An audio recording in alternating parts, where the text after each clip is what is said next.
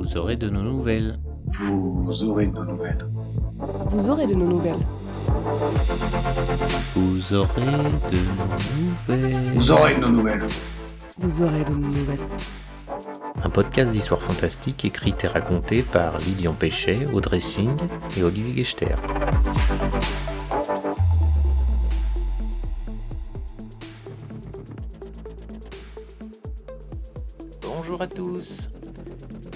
C'est la douzième et la dernière. La dernière nouvelle de la série de Lilian Péchet et la dernière de la saison. On va se prendre une petite pause, le temps d'enregistrer quelques textes qu'on vous a déjà promis. Notamment deux bonus. Une nouvelle du dernier recueil de Catherine Dufour et une nouvelle de Jeanne de Batz. Mais j'ai déjà assez parlé, laissons la place à Lilian. Préparez-vous à une histoire de zombies comme vous n'en avez jamais vu.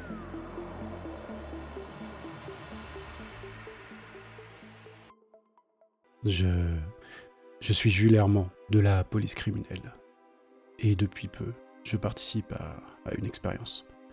Je teste la lecture de souvenirs de meurtriers.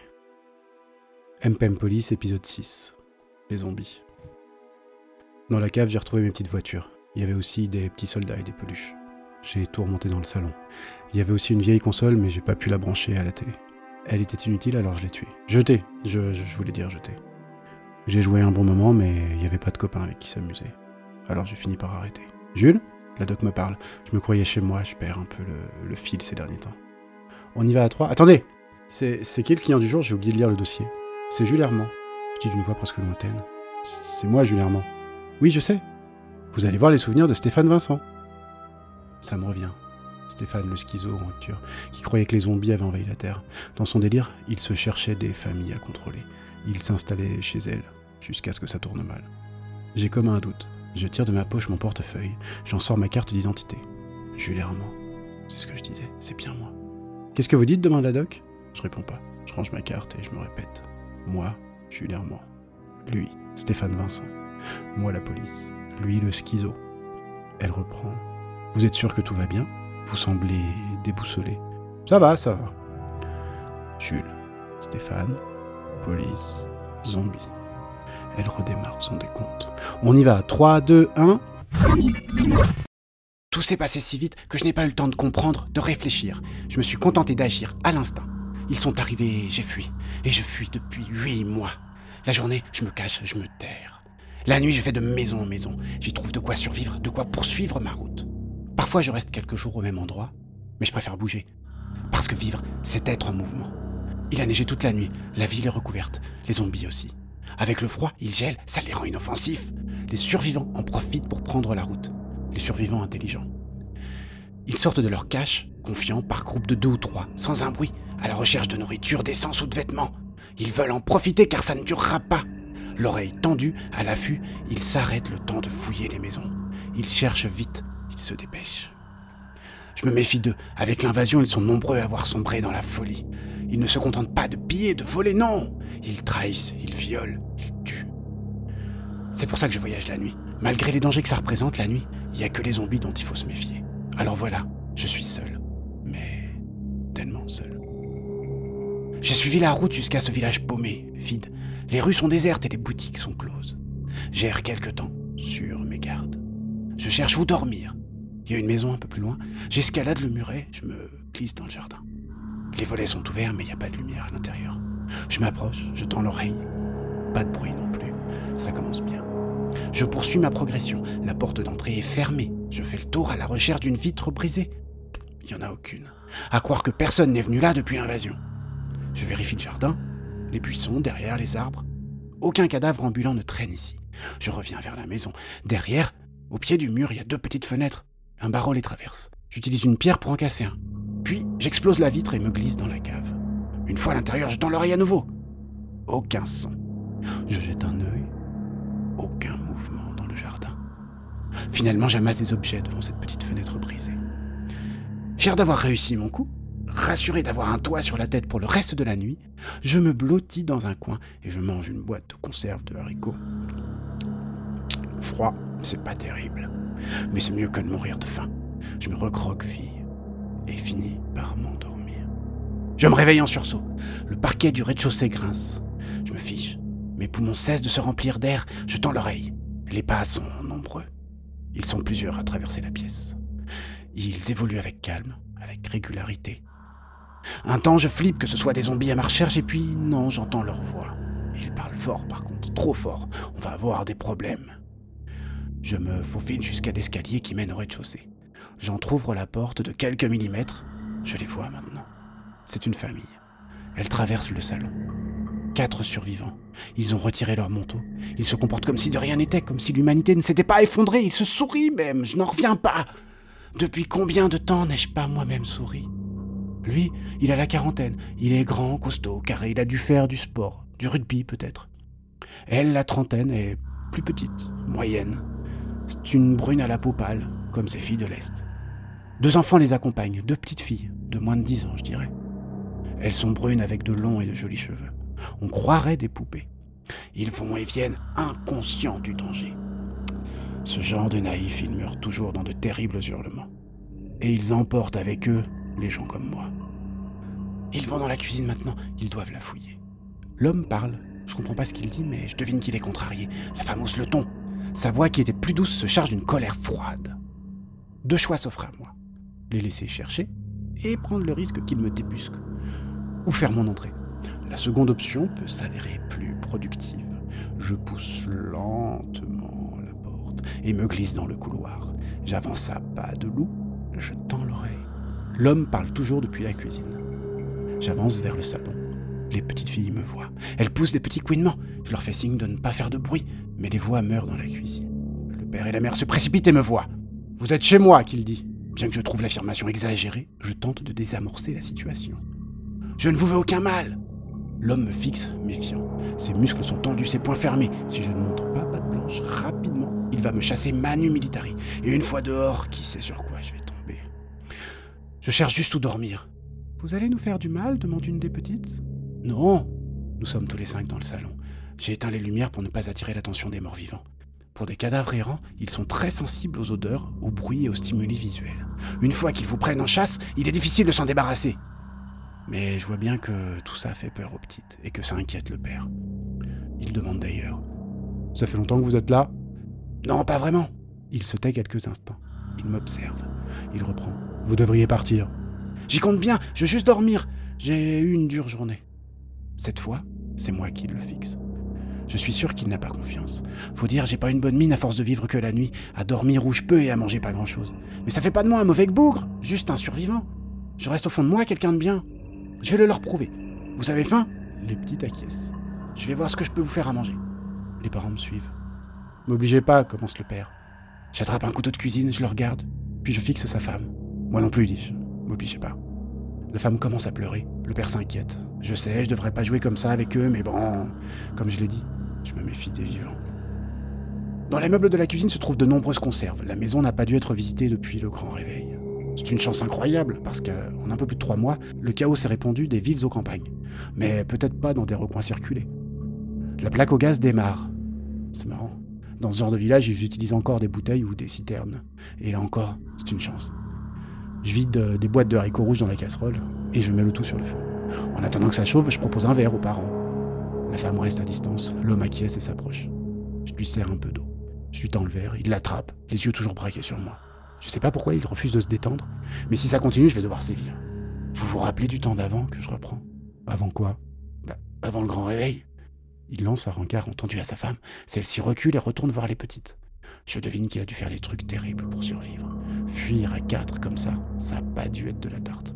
Nous restons tous les deux, et la tension est palpable. J'attends qu'il me dise quelque chose, mais il ne fait rien. Seul le bruit de la flamme et les bulles du jus des haricots percent le silence. Finalement, je regrette de m'être montré. Je n'aurais pas dû.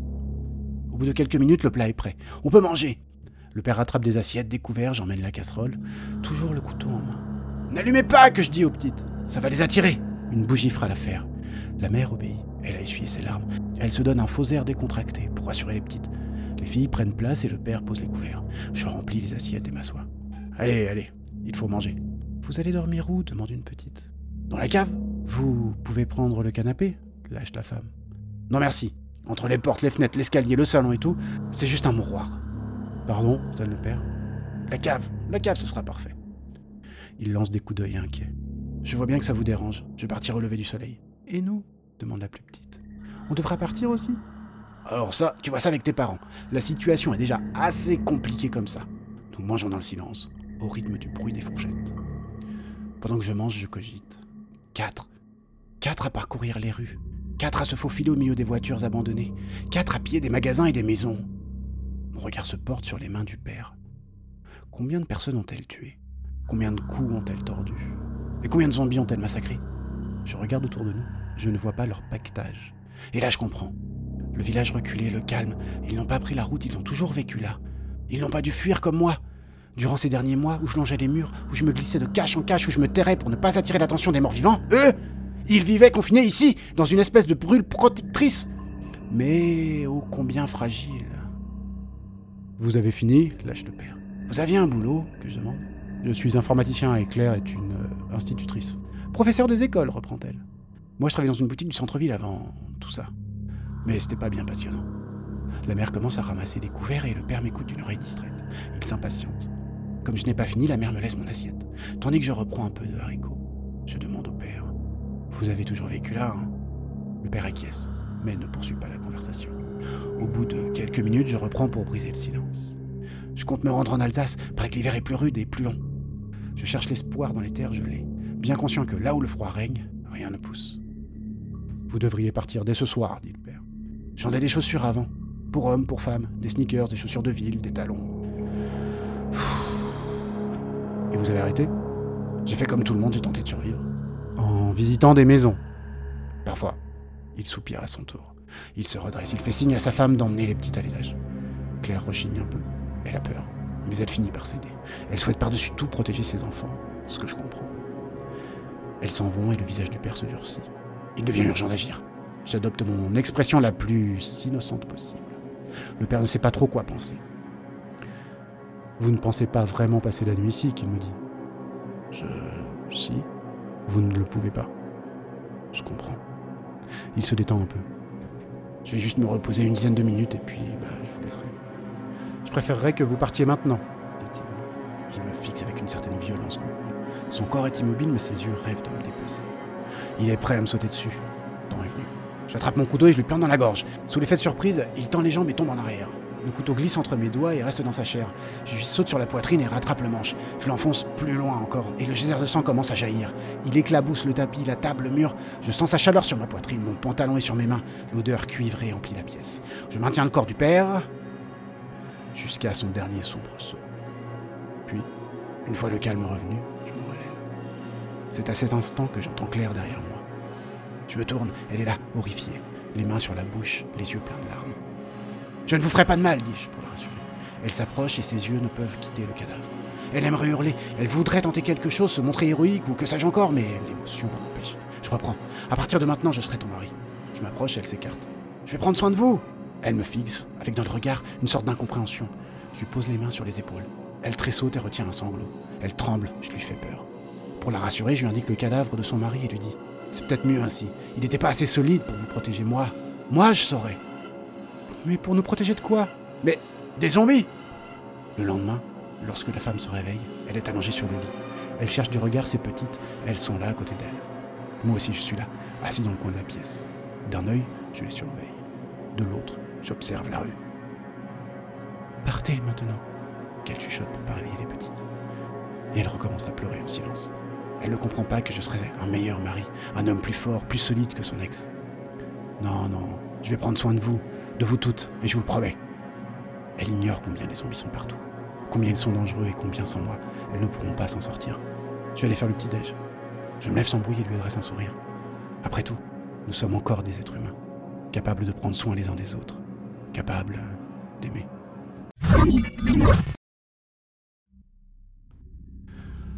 Lorsque je rouvre les yeux, la doc est là, derrière son écran. Elle se lève et vient me retirer le casque. Je l'observe accomplir ses gestes, toujours identiques, toujours précautionneux et toujours précis. Elle soulève l'appareil et me voici libéré. Elle prend quelques secondes pour me regarder et je lui souris. Elle me dit Vous êtes habitué au procédé À force. Elle reprend place derrière son clavier. Elle commence à taper sur les touches à un rythme étonnant. Je vais vous poser les questions habituelles. J'ai quelque chose dans la main. Je vérifie.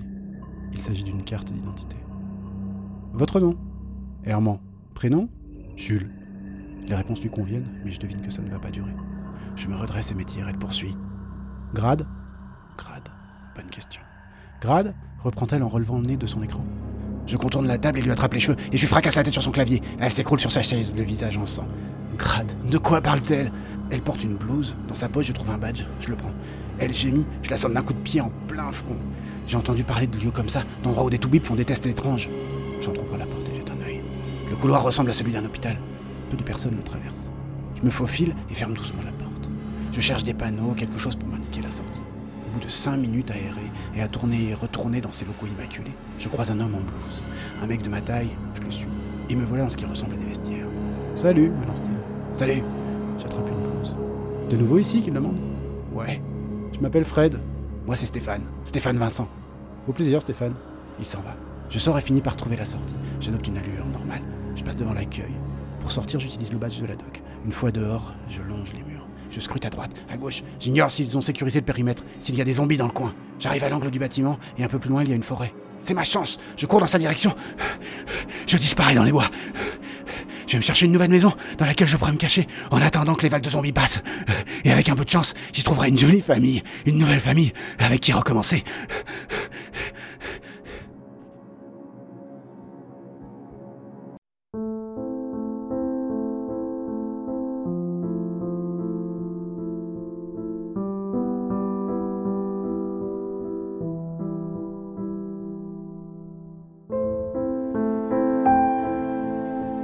Ainsi se clôt la série M Pen Police et les mésaventures de Jules Herman. Ce podcast vous a été proposé dans la collection Vous aurez de nos nouvelles. Il a été écrit, lu et sonorisé par moi-même, Lilian Péché. J'aimerais remercier Olivier Gechter pour m'avoir invité à participer à ce projet. Merci pour le temps de formation à Audacity, pour l'écoute et pour les encouragements. Je remercie également Dimitri Régnier pour ses conseils et ses encouragements. Enfin, je vous remercie, vous, pour avoir pris le temps d'écouter cette histoire. J'espère qu'elle vous a plu. À bientôt.